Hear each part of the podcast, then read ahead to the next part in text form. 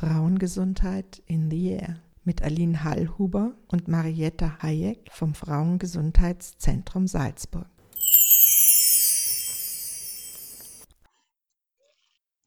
Heute darf ich mit der Kulturwissenschaftlerin und Autorin Dr. Mitu Sanyal sprechen.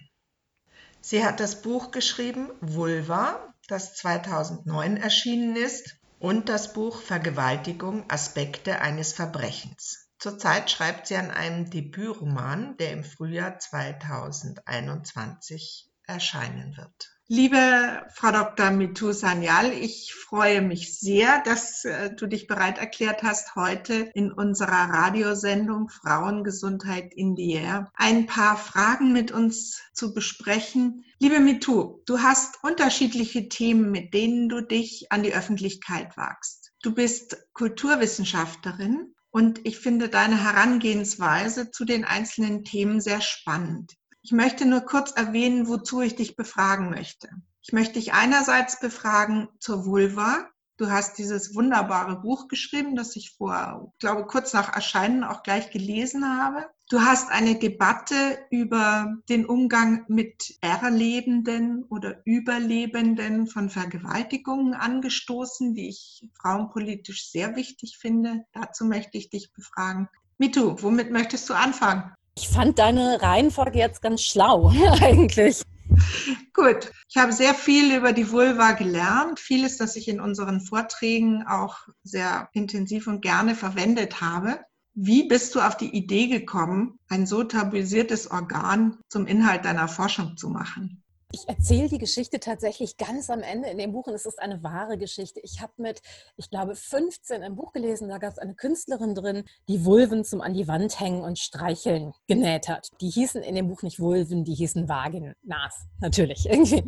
Und ich dachte damals, oh super, ich möchte auch so eine haben. Irgendwie, es gab die natürlich nirgendwo zu kaufen. Überraschung, Überraschung in den 80er Jahren in Westdeutschland. Und dann dachte ich, kein Problem, ich mache die einfach selber. Ich nähe die selber und verschepper die dann so gewinnbringend bringt an alle meine Freundinnen. Ich hatte noch nie was genäht, das war überhaupt nicht das Problem. Das wirkliche Problem war, dass ich keine Ahnung hatte, wie eine Vulva aussah noch nicht mal meine eigene. Und ich habe dann gewartet, bis meine Eltern nicht da waren. Wir haben so einem Haushalt ohne irgendwie Schlüssel gewohnt, wo man die Tür nicht zumachen konnte.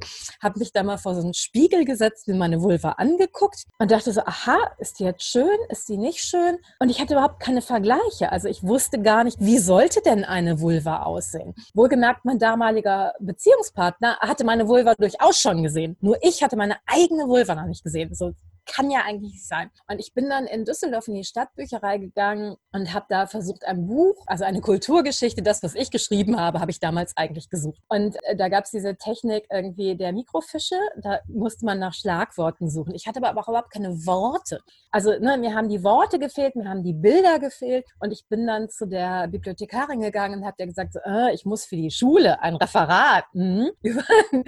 und dann hat die mir ungelogen ein Buch in die Hand gedrückt über die Vagina und ihre Zahlen zahlreichen Erkrankungen. Ne, also wenn über das Genital gesprochen wurde, dann im Kontext von, also Problemen, ne, also ne, von, von Krankheit oder Kinderkriegen, da vielleicht auch noch. Oder im Kontext von Hygiene. Es gab auf den Tamponpackungen irgendwie so Querschnitte. Also nicht das sichtbare Genital, aber es gab so einen Querschnitt durch den Körper. Wie alt warst du damals? 15. Das heißt, mit 15 hast du angefangen, dich dafür zu interessieren und dann. Und dann passierte auch erstmal nichts mehr. Also es gab einfach keine Informationen und das war es dann. Und es hat mich aber immer so ein bisschen äh, begleitet. Ich war relativ neidisch auf die Spekulum-Gruppen. Also da habe ich dann auch irgendwann drüber gelesen, dachte, oh toll, ich wünsche, das würden wir auch noch machen. Und das ging natürlich gar nicht, gar nicht, gar nicht, gar nicht. Ich weiß, wir hatten im Deutschunterricht äh, Wedekind, Frühlingserwachen, Franz Wedekind. Und da standen die Jungs um irgendwie so ein Rum und haben um die Wette unaniert. Und ich dachte, ach, das ist ja schade, das habe ich mit meinen Freundinnen nie gemacht. Also äh, auch gar nicht im Sinne von irgendwie, nicht wegen dem Unanieren, sondern die, die Genitalien meiner Freundin auch mal gesehen zu haben. Also das mit dieser Selbstverständlichkeit, das als kulturelle Praxis zu haben. Und, ähm, und damals sagten einmal, Ali Nito hat ja einen Schuss. Und ich gesagt, oh, soll ich auch mal so ein Spekulum so, nein, natürlich nicht. Und das ist sehr, sehr interessant, dass es ja inzwischen wieder so etwas gibt. Also es ist dann, meistens heißt es dann nicht Spekulumgruppe, dann heißt es DIY, Gynäkologie oder, oder, oder. Aber das im Kontext von irgendwie gerade jüngeren feministischen irgendwie Gruppen, irgendwie ist wieder ein großes Interesse sowohl an dem eigenen Genital gibt, als halt auch, wir wollen das Wissen und, und die, die Verantwortung dafür zu uns zurückholen. Also wir wollen nicht unser Genital oder unseren Körper in die Hände von Ärzten geben, die uns dann sagen, nimm die Pille und dann wird alles gut, sondern wir wollen auch selber wissen, wie funktioniert das und auch selber informierte Entscheidungen treffen können. Ab wann hast du eine Vorstellung davon gehabt, was sich in der Vulva alles so verbirgt? Das Gemeine war, als ich mein Buch geschrieben habe, am Anfang habe ich dann mal ähm, an der Düsseldorfer Uni Wissenschaftlerin, also Freundin von mir eingeladen, gesagt, kommt mal alle vorbei. Und wir malen jetzt mal irgendwie sowohl ein, eine Vulva, die ich damals auch noch Vagina genannt habe. Das ist ja das Interessante, also dieser, diese falsche Bezeichnung. Die Vagina, die ja tatsächlich nur die Körperöffnung von außen sichtbar irgendwie bezeichnet. Und die auch nicht mal eine Öffnung ist. Also es genau, ist ja die noch nicht Schlauch, mal, ne? genau. Also es ist ja eher irgendwie zusammen. Also es, ähm, ich kenne eine sehr interessante Künstlerin, Wissenschaftlerin, die ein Projekt gemacht hat, wo die so, also nicht Gipsabgüsse, aber so Abgüsse von dem Inneren der Vagina machen möchte. Und das ist wirklich, das sind so wie, also im normalen, im Ruhezustand, das sind wirklich wie so Bändchen. Also es ist ganz interessant. Also es ist eben nicht irgendwie wie, wie so eine Wurst, die da reingeht oder so, wie man sich das vorstellt. Nein, nein. Oder wie das auch auf anatomischen Zeichnungen aussieht übrigens. Sondern natürlich, es ist, es ist zusammen. Also da, das ist also sehr, sehr schön auch irgendwie, was sie da angefangen hat zu machen. Und wie gesagt, wir benutzen das falsche Wort. Irgendwie dadurch wird in der Sprache das sichtbare Genital unsichtbar. Aber ich hatte denen halt damals gesagt, lasst uns irgendwie eine Vagina, ich meinte die Vulva, irgendwie zeichnen und einen Penis. Und alle konnten einen wiedererkennbaren Penis zeichnen, damals, und keine eine wiedererkennbare Vulva damals. Wie gesagt, inzwischen ist es anders. Und das Interessante war, alle Penisse waren irrigiert. Das sind Penisse ja, wenn man sich so den Alltag anguckt, auch gar nicht die meiste Zeit. Und wie gesagt, also das mit der Vulva war erschreckend. Ich hatte ein paar Jahre davor mal in einem linken Stadtmagazin äh, gesagt, ich möchte gerne ein Projekt machen, dass man hieß das noch Vagina, irgendwie Such- und Sammelseite. Also, dass ich einen Aufruf gemacht hatte und gesagt hatte, bitte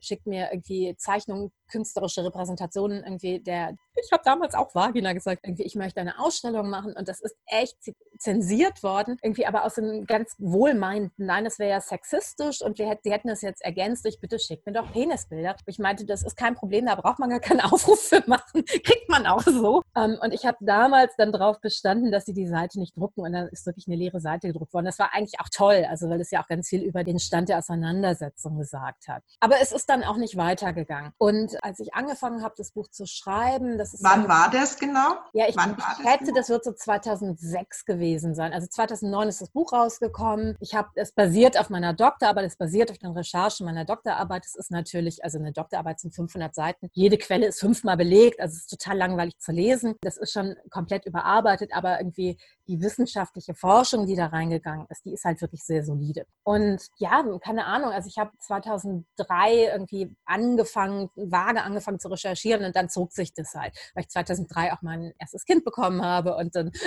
muss es alles nebeneinander irgendwie funktionieren. Und wie gesagt, 2009 ist dann wirklich das Buch erschienen, aber das war irgendwie, ich glaube, ja, ich schätze es so 2005 gewesen sein, dass wir dieses Treffen gemacht haben. Und das ist wirklich anders. Also ich habe seitdem in, also auf Ladyfesten, ich durfte einmal eine Vulva-Ausstellung kuratieren, zusammen mit der Laura Merritt. Wir durften irgendwie die beste Vulva-Zeichnung auszeichnen. Und da gab es sehr viele tolle und wir haben uns dann für die entschieden, die feucht war. Also die, die irgendwie Lust empfunden hat. Und das war Lauras Argument. Ich so, ja, natürlich, wie super ist das denn? Ja, klar, das gehört ja alles dazu. Und das ist ja ganz häufig, diese Zeichnungen sind ja so medizinisch, dass sie versuchen, eine Distanz zum Körper zu erzeugen und eben keine Nähe zum Körper zu erzeugen. Das ist Teil von mir. Wie fühle ich mich damit? In deinem Buch beschreibst du auch, welche Anstrengungen und Bemühungen immer unternommen wurden, um das Wissen darum wirklich systematisch über Jahrtausende, möchte ich fast sagen, zu unterdrücken. Warum? Also es gibt ja ganz, ganz viele irgendwie Stränge, die ich verfolge, aber es ist tatsächlich einer meiner Hauptstränge, dass es eben nicht so ist, wie mir bei meinen Recherchen am Anfang gesagt wurde, ja, die ist halt so klein, da muss man nicht drüber reden, das irgendwie fällt halt nicht auf, sondern das ist gerade irgendwie ganz, ganz frühe Darstellungen der Vulva sind ja eher als omnipotent. Wenn es irgendein Problem gibt, dann erstmal Vulva zeigen und dann wird das schon gelöst. Also irgendwie, es gibt in jeder Mythologie der Welt eine Geschichte darüber, wie das Zeigen der Vulva die Welt rettet, vor dem Untergang unterschiedlichste Geschichten, aber irgendwie, also in dem homerischen Hymnus an Demeter, irgendwie wird halt äh, die, die Tochter von Demeter in die Unterwelt entführt. Persephone. Persephone wird in die Unterwelt mhm. entführt und damit in den Tod und irgendwie ihre Mutter, Demeter, trauert jetzt um sie, aber ihre Mutter ist halt die Göttin des Ackerbaus. Und indem sie trauert, indem sie aufhört zu essen, zu trinken, verdorrt auch das Getreide auf den Feldern und irgendwie es ist jetzt Hungersnot und die Menschheit steht halt wirklich vor dem Ende und sie rufen die olympischen Götter um Hilfe und die versuchen alles, um äh, Demeter wieder zum Essen und zu trinken zu bringen, aber nichts funktioniert. Also die geben ihr nicht ihre Tochter zurück, wohlgemerkt, ne? aber alles andere versuchen sie. Und es ist jetzt klar, das war es jetzt. Und in dem Moment tritt Baubo auf den Plan. Baubo versucht ihr auch was zu essen anzubieten, auch was zu trinken anzubieten, nutzt nichts. Dann hebt Baubo ihren Rock, zeigt ihr ihre Vulva und in dem Moment fängt Demeter an zu lachen und danach wieder zu essen und zu trinken. Und es ist halt hauptsächlich in christlichen Quellen überliefert, die ja wirklich da saßen und dachten, wie kann das nur sein? Wie kann die bei einem so schrecklichen, sündhaften Genital anfangen zu lachen. Und ich meine, es ist natürlich jetzt so aus banal psychoanalytischer Sicht, die hat ihre Tochter verloren und Demeter zeigt ihr ihr Genital irgendwie dieses irgendwie, das Leben geht weiter, du kannst weitere Kinder gebären irgendwie und irgendwie Persephone wird ja auch aus der Unterwelt wiedergeboren. Also es wird ja nachher verhandelt, dass sie dann einen Teil des Jahres in der Unterwelt verbringt, einen Teil oben. Also irgendwie die Geschichte geht ja auch genauso aus. Sie kommt halt wieder zurück in die Welt. Also es ist wirklich wunderbar. Und deshalb, es gibt diese Geschichten gibt es überall. Dass das Zeigen der Vulva die Welt rettet, dass sie Dämonen vertreibt, dass sie sogar den Teufel vertreibt. Es gibt auch solche Geschichten über das Zeigen des Penis, ne, des Phallus. Also es ist nicht so, dass nur die Vulva alles kann. Aber Genitalien waren für Menschen offensichtlich sehr, sehr wichtig. Das heißt, der Vulva wurde eine große Macht, eine große Potenz zugesprochen. Und das ging so lange, dass diese Potenz noch irgendwie uns bewusst war, bis wir sozusagen zu den monotheistischen Religionen gekommen sind. Und die monotheistischen Religionen hatten zum ersten Mal einen Gott, der als männlich imaginiert wurde und der die Welt alleine mit Hilfe des Wortes erschafft. Also der braucht nicht mehr den Körper einer weiblichen Gottheit. Vorher war es irgendwie die Göttin, die die Welt geboren oder ertanzt ja. oder oder oder hatte. Ne? Also, Auch immer so zyklisch. Ne? Also genau, genau. sozusagen in den anderen Mythologien ist es ein zyklischer Ablauf. Genau. Und im Christentum nicht. Anfang und Ende. Ja, ja, eben, genau, genau. Auch ganz, ganz wichtig, dieses Anfang und Ende und wer, wer wacht über den Anfang und das Ende. Und dass ja auch das Zeigen der Vulva sozusagen auch die Geburt, also die, die Wiedergeburt symbolisiert hat. Also, ne, auch das Versprechen dieser Zyklizität, auch etwas endet, es kommt etwas Neues wieder und all das. Und im Christentum ist es, also im Christentum, also erstmal im Judentum, das war so die erste monotheistische Religion, die wir kennen, irgendwie war es zum ersten Mal so, dass halt keine weibliche Gottheit mehr gebraucht wurde. Und dass wir aber jetzt das Problem hatten, dass das Geschöpf, das Gott Vater am ähnlichsten sah, nämlich der Mann, keine Kinder gebären konnte in der Weltordnung, wie wir das damals hatten. Ne? Also wir, wir wissen inzwischen, es gibt mehr als zwei Geschlechter, nicht nur Frauen können Kinder gebären und so weiter, aber in der Weltordnung damals war das halt irgendwie so, dass irgendwie die Männer konnten eben nicht die Kinder gebären und die, die, die Frauen gebaren die Kinder und wie kannst du dann den Frauen sagen, dass aber durch den Körper der Frau der Tod in die Welt kommt? Und das war faszinierend, wie das Christentum das gemacht hat, dass das Christentum halt wirklich gesagt hat, als Christentum und auch das Judentum gesagt hat, im Garten Eden gab es das ewige Leben. Eva hat sich verführen lassen, die ist halt anhand ihres Körpers, anhand ihrer Vulva, ist sie halt prädestiniert dafür, verführt zu werden. Und dann, dann hat sie den Apfel genommen, irgendwie ein altes Symbol für die Vulva oder die Feige, ein altes Symbol für die Vulva oder den Granatapfel, ne? also ähm, ein altes Symbol für die Vulva. Und danach mussten sie den Garten Eden verlassen und haben damit das ewige Leben verloren. Durch den Körper der Frau kommt der Tod in die Welt. Und das ist einfach das Leuten, die jeden Tag erleben, durch den Körper der Frau kommt das Leben auf die Welt zu verkaufen, durch den Körper der Frau kommt der Tod auf die Welt, die nicken und sagen, sagen, ja, das ist so. Das ist einfach eine große, große Leistung. Und warum war das so wichtig? Weil der weiblich, also der weibliche Körper dann ja dem männlich imaginierten göttlichen Körper Konkurrenz gemacht hat. Also es gab wirklich im Christentum zum Beispiel eine große Debatte darüber, ob Frauen mit ihrem Genital in den Himmel kommen dürfen. Ob sie nicht irgendwie ihr Genital vorher abgeben müssen, wenn sie in den Himmel gehen müssen. Es gab dann welche, die gesagt haben, nee, die Frau kann sowieso nicht in den Himmel, die kommt sofort in die Hölle. Die Frau ist das sündhafte Geschlecht und so weiter. Und es wurde ernsthaft debattiert. Der Gedanke darin war halt, irgendwie Gott Vater beweist durch seinen Körper, dass er schöpfen kann. Und dann wurden ja die ganzen Attribute des weiblichen Körpers auf den männlichen übertragen. Also Augustin Augustinus spricht noch von der nährenden Brust Christi, wo man sich denkt, wow, Leistung. Und mit anhand davon wurden halt weitere Dinge verhandelt. Also zum Beispiel auch irgendwie das Predigen in der Kirche. Den Frauen wurde das Predigen in der Kirche wegen ihres Genitals verboten, weil die Frau wegen ihres Genitals verführbarer ist, wurde gesagt, irgendwie, nein, die Frauen dürfen nicht in der, dem Weib verbiete ich in der Kirche zu sprechen. Irgendwie diese ganz berühmten irgendwie Briefe. Und damit wurde verteidigt, dass die Frau nicht predigen kann. Aber das waren ja die wichtigen kulturellen Schlüsselpositionen, ne? Prediger sein. Und es wurde halt später im europäischen Abendland übertragen auf am Kulturprozess beteiligt zu sein, also Künstlerin zu werden, irgendwie ähm, Schriftstellerin zu werden und so weiter. Und es wurde anhand des Genitals erklärt, dass der Frau die phallische Kraft fehlt, um so die große Kunst zu bringen. Der Mann ist durch den Phallus zu Genie und Wahnsinn getrieben, während die Frau, die macht so das Fleißige, ne? die kann so nähen, sticken und sowas. Ne? Und, das und wurde, gebären. Und gebären, ja genau. Und sie kann gebären und diese Fähigkeit verhindert ja auch dann gesellschaftliche Teilhabe, leider bis heute. Genau, und es wurde ganz lange gesagt, dass das kreative Potenzial der Frau in den Gebärprozess fließt. Und dann ist es schon aufgebraucht. Dann war es das. Auch Frauen, die gar keine Kinder kriegen, es ist trotzdem. Also das ist sozusagen in diesen Drüsen. das, das, und das ist ganz interessant, weil das, es erscheint uns so absurd, aber es sind wirklich Argumente, die un unglaublich lange noch wirkmächtig waren. Und ich war letztens, irgendwann war ich nochmal auf einer, auf einer Podiumsdiskussion eingeladen und mein, mein Mitdiskutant irgendwie war Dr. Max Czolek, den ich sehr, sehr schätze übrigens. Und irgendwie, und der Moderator stellte dann die ganze Zeit irgendwie Max Czolek als Intellektuellen vor. Ich dachte, ich bin auch Dr. Sanja, ich bin auch Intellektuelle. Und also so, und das war überhaupt nicht böse gemeint, sondern es war unreflektiert diese, diese Vorstellung übernommen, ne? der, der Mann, das intellektuelle Geschlecht. Und, und der, der schätzte mich sehr, der Moderator, aber es war ganz automatisiert. Vor allen Dingen, weil ja eigentlich sozusagen du beschäftigst dich mit diesem urweiblichen Thema, was weich und schön und rund ist. Das ist ja eigentlich, ähm, du schreibst über das Fühlen, ne? was ja ketzerisch ist in einer Wissenschaftswelt, die sagt, nur der Geist kann es, ne? mit deinem Thema. Ja, wobei die Diskussion ging jetzt über Rassismus. Und, aber aber das, ist, das ist ganz interessant. Also sowohl das Fühlen als auch das eigene Erleben und die eigene Körperlichkeit. Zu sagen, die hat einen wichtigen Platz. Und wenn wir uns in unserer Körperlichkeit nicht erden in der Wissenschaft, dann sind wir auch blind für unsere ganzen eigenen Bias. Die Fehlwahrnehmung. Ne? Genau, genau. Also für das, wo wir irgendwie sozusagen das eigene als das Bessere bewerten und so weiter oder als das Richtige bewerten. Und erst indem wir wissen, von wo aus wir reden und das auch transparent machen oder auch zum Beispiel, also wir wissen ja ganz banal, wenn wir krank sind, haben wir einen negativeren Blick auf die Welt. So ganz, ganz, ganz irgendwie banal. Das heißt irgendwie, wenn wir uns in unserer Körperlichkeit nicht wahrnehmen und mitreflektieren, ist das eigentlich schlechtere Wissen Wissenschaft, aber es gilt ja als die bessere, wenn wir so tun, als wären wir nur Geist. Wie der Geist ist Gottes, der über den Wassern schwebt. Also da, da gehen diese ganzen Konzepte irgendwie, die gehen bis hin in unsere Vorstellung von, was ist richtige Wissenschaft.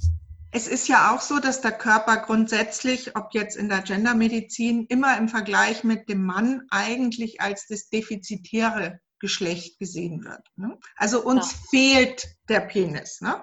Bei uns ist zwischen den Beinen eine Leerstelle. Genau, genau. Die, einfach offensichtlich ein Stück Bedrohlichkeit ausdrücken muss, weil sonst wäre es nicht so systematisch wichtig, dass Frauen eigentlich dieses Selbstbewusstseins, das sie daraus auch schöpfen können, einfach entfremdet werden. Ne? Genau, also der Mann wurde halt als der prototypische Mensch gesehen und die Frau als die Abweichung und interessanterweise aber als die 1 zu 1 Abweichung. Also ganz lange war die Vorstellung, irgendwie das weibliche Genital ist in den Körper invertiert, also genauso wie der Penis, aber halt in den Körper invertiert. Deshalb glaube ich auch, sind diese Vagina-Darstellungen immer noch diese wurstartigen, dass sie halt immer noch aussehen, als wäre da noch so ein Penis in den Körper hineingezeichnet. Dass sie, und das ist tragisch, weil es ist tragisch für alle Geschlechter. Du hast gesagt, ähm, der Penis ist ja innen drin. Tatsächlich ist ja, also das ähnliche Gewebe, was den Penis darstellt, stellt auch die Klitoris dar. Ne? Sozusagen ein Stück stimmt's und trotzdem wurde es ignoriert. Ne? Weil der Versuch war ja zu sagen,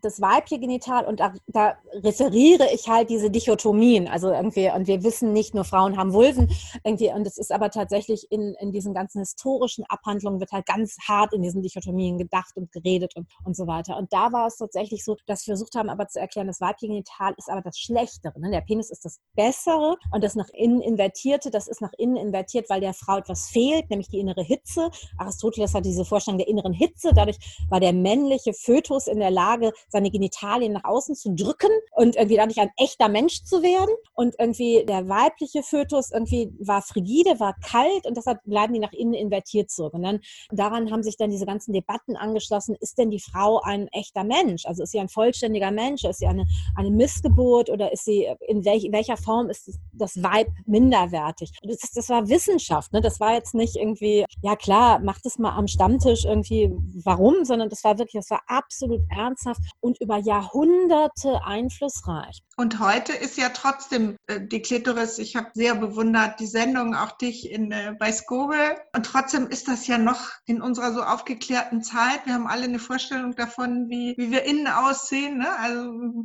ja, wir wissen, wie unsere Organe aussehen, aber wir wissen nicht, wie die Klitoris aussieht. Das ist Wahnsinn. Genau. Und dann danach wurde halt, als irgendwann klar war, das ist nicht so, das ist nicht ein invertierter Penis, dann wurde halt gesagt, die Klitoris ist der kleine Penis. Ne? Der große Penis, der echte Penis, die Klitoris ist der kleine. Penis. Die Frauenbewegung hat es in den 70er Jahren versucht umzudeuten, zu sagen, die Klitoris ist das Organ, das nur zum Lustempfinden da ist und deshalb ist es das bessere Organ. Penis will sich nur reproduzieren, reproduzieren, reproduzieren. Stimmt auch nicht. Also so, und bis halt tatsächlich die Frauengesundheitsbewegung selber irgendwie dargestellt hat, die Klitoris ist ein großes Organ. Das, was wir von außen sehen können, ist die Spitze, ist die Krone der Klitoris. Wir können unter der Haut noch den Schaft ertasten und dann gehen aber die Schenkel unter der, ne, der Haut Haut weiter und die können wir gar nicht ertasten, die schwellen an, ebenso wie der Schwellkörper im Penis, der tatsächlich die analoge Struktur ist, biologisch. Und das ist irgendwie tatsächlich, die sind mehr oder minder gleich groß, also auch sogar von dem Größenunterschied kann man nicht mehr reden. Die haben eine ähnliche Funktion, die sind unglaublich wichtig. Das hat total lange gedauert, bis das in die Medizin eingegangen ist. Ich kenne noch Leute, die Biologiebücher hatten,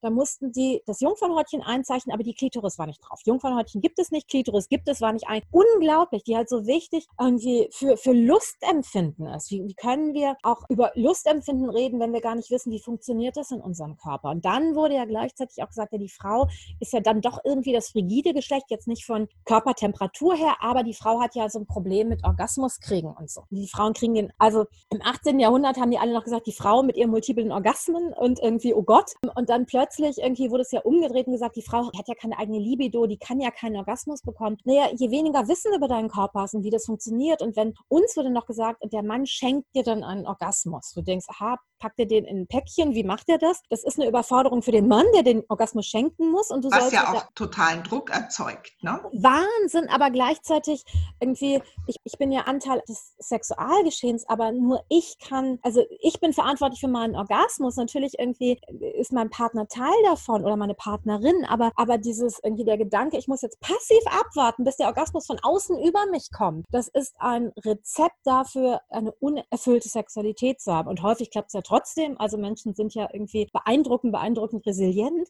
Aber wenn es nicht klappt, haben wir überhaupt kein Instrumentarium, um uns helfen zu können. Also es sind so wichtige Informationen, die nicht gegeben werden. Ganz vieles davon wird ja immer noch verhandelt, ob es das wirklich gibt. Also so Fragen wie irgendwie gibt es die G-Fläche, gibt es die weibliche Ejakulation, wo man denkt, Entschuldigung, da gibt es äh, ja Jahrtausende alte Forschung zu. Die machen ständig neue Forschung. Ist das nicht in Wirklichkeit doch Urin? Und dann untersuchen die die Flüssigkeiten. Es ist aber nicht Urin. Aber dann, ne, es ist weibliche Prostataflüssigkeit. Also, also das sind alles Sachen, aber immer noch wird gesagt, ja, eigentlich ist ja irgendwie die G-Fläche ja doch ein Mythos. Aha. Das fand ich auch sehr bemerkenswert bei der Dokumentation. Also ich habe als, ich möchte sagen, auch Fachfrau, zwei neue Dinge gelernt und das waren diese Parauretraldrüsen. Die habe ich zum ersten Mal so gehört. Ich wusste zwar nicht, Urin ist was anderes, aber wo die dann sitzen. Und die Genitalkörperchen waren für mich eine wirklich neue Information, die ich gerade im Kontext von Genitalchirurgie und so eine ganz wichtige Information finde. Was mich zumindest irgendwie unglaublich umtreibt, ist ja, wir haben so wenig Wissen und irgendwie Ärzte haben so wenig Wissen. Also für mich war das der größte Aha-Effekt, dass diese irgendwie Gynäkologin gesagt hat, nee, das ist nicht Teil des Studiums. Also, dass sie es mir gesagt hat, weil ich, ich werde ja häufig tatsächlich von Gynäkologen, Gynäkologinnen eingeladen und ich immer denke, aber das wisst ihr doch alles und die sagen, oh, das ist alles so neu, das ist so spannend. Und ich immer denke, wie kann das sein? Und das ist einmal mir eine Person, die bestätigt, es ist nicht Teil des Studiums, wir lernen das nicht. Und die, sie hat sich das ja selber erarbeitet, sie hat ja auch ein tolles Buch dazu geschrieben, irgendwie aber äh, Lies, aber wir, wir wissen so etwas nicht. Das heißt, was bedeutet das für Operationen? Was bedeutet das für so Sachen wie Dammschnitt bei Geburten irgendwie, wenn wir nicht wissen, wo verlaufen da Nervenbahnen? Was ist, also ne, dieser Gedanke von irgendwie besser mal schneiden, irgendwie dann, so, das ist ja nicht, Dammschnitt ist ja nicht an und für sich schlecht, aber wenn wir das machen, sollten wir wissen, was wir tun. Da braucht es einen Biologen, der mit ähm, Genitalkekschen und Klitoriskekschen daherkommt Übrigens fand ich diese Kekse unglaublich. Also diese Formen hätten wir auch gerne. Das ist sehr lustig. Ich habe einige Zuschriften bekommen und irgendwie eine, die dann auch sehr kritisch war, irgendwie, ob das uns denn wirklich weiterbringt. Und ich, ich fand das spannend, weil ich immer, wenn ich, ich habe einige Seminare zu, zu Vulva Art gegeben oder überhaupt zu Vulva und die Studierenden, es gibt immer eine Gruppe, die sagt, sie wollen jetzt backen. Und, und die machen dann Muffins oder Kekse oder, oder, oder. Und es ist auch eine Form, sich dem anzunähern und dann, vor allem dann isst du es. Also du nimmst es wieder in deinen Körper rein und es ist eine sehr lustvolle und du teilst etwas miteinander und du teilst und, so ohne erhobenen Zeigefinger. Aber ich denke, eines der größten Probleme ist, dass es eben, dass Frauen keinerlei Vergleichsmöglichkeiten haben, was eine normale Vulva ist. Dass sie, ich meine, Männer vergleichen ihre Genitalien. Also auch mit großem Druck irgendwie, also wo ähm, das, die Schönheitsnorm in Anführungszeichen, also die, die Norm, nicht die Schönheit, sondern wo die Norm bei weichen Genitalien ist, sie sollen möglichst unsichtbar sein. Also die, die äußeren Schamlippen sollen möglichst die, die inneren Schamlippen Lippen irgendwie verschließen, sodass man sie nicht sieht, ist die Norm beim Penis, er soll möglichst groß sein. Und man denkt, warum? Also irgendwie, ähm, weil Genitalien müssen gut zusammenpassen. Also so, und, und es geht nicht darum, also da dann irgendwie sind sie, also ich kenne keinen Penis, der zu klein war, dass man dadurch nicht pinkeln konnte. Das ist mir noch nicht, mag es geben, aber es ist mir bisher noch nie erzählt worden, dass es diese medizinische Indikation gab. Danke dir. Das war jetzt sehr umfangreich, sehr schön. An dieser Stelle danke ich dir ganz offiziell. Dieses interessante Gespräch mit Frau Dr. Mitu Sanyal wird in einer zweiten Sendung noch eine Fortsetzung finden. In der zweiten Sendung wird es um das Buch Vergewaltigung Aspekte eines Verbrechens von Mitu Sanyal gehen. Weiters planen wir ein Webinar mit Mitu Sanyal im Juli. Ich bitte euch auf unsere Homepage beziehungsweise auf unsere Facebook-Nachrichten zu achten. Vielen Dank. Das war die Sendung Frauengesundheit in the Air mit Aline Hallhuber und Marietta Hayek vom Frauengesundheitszentrum Salzburg.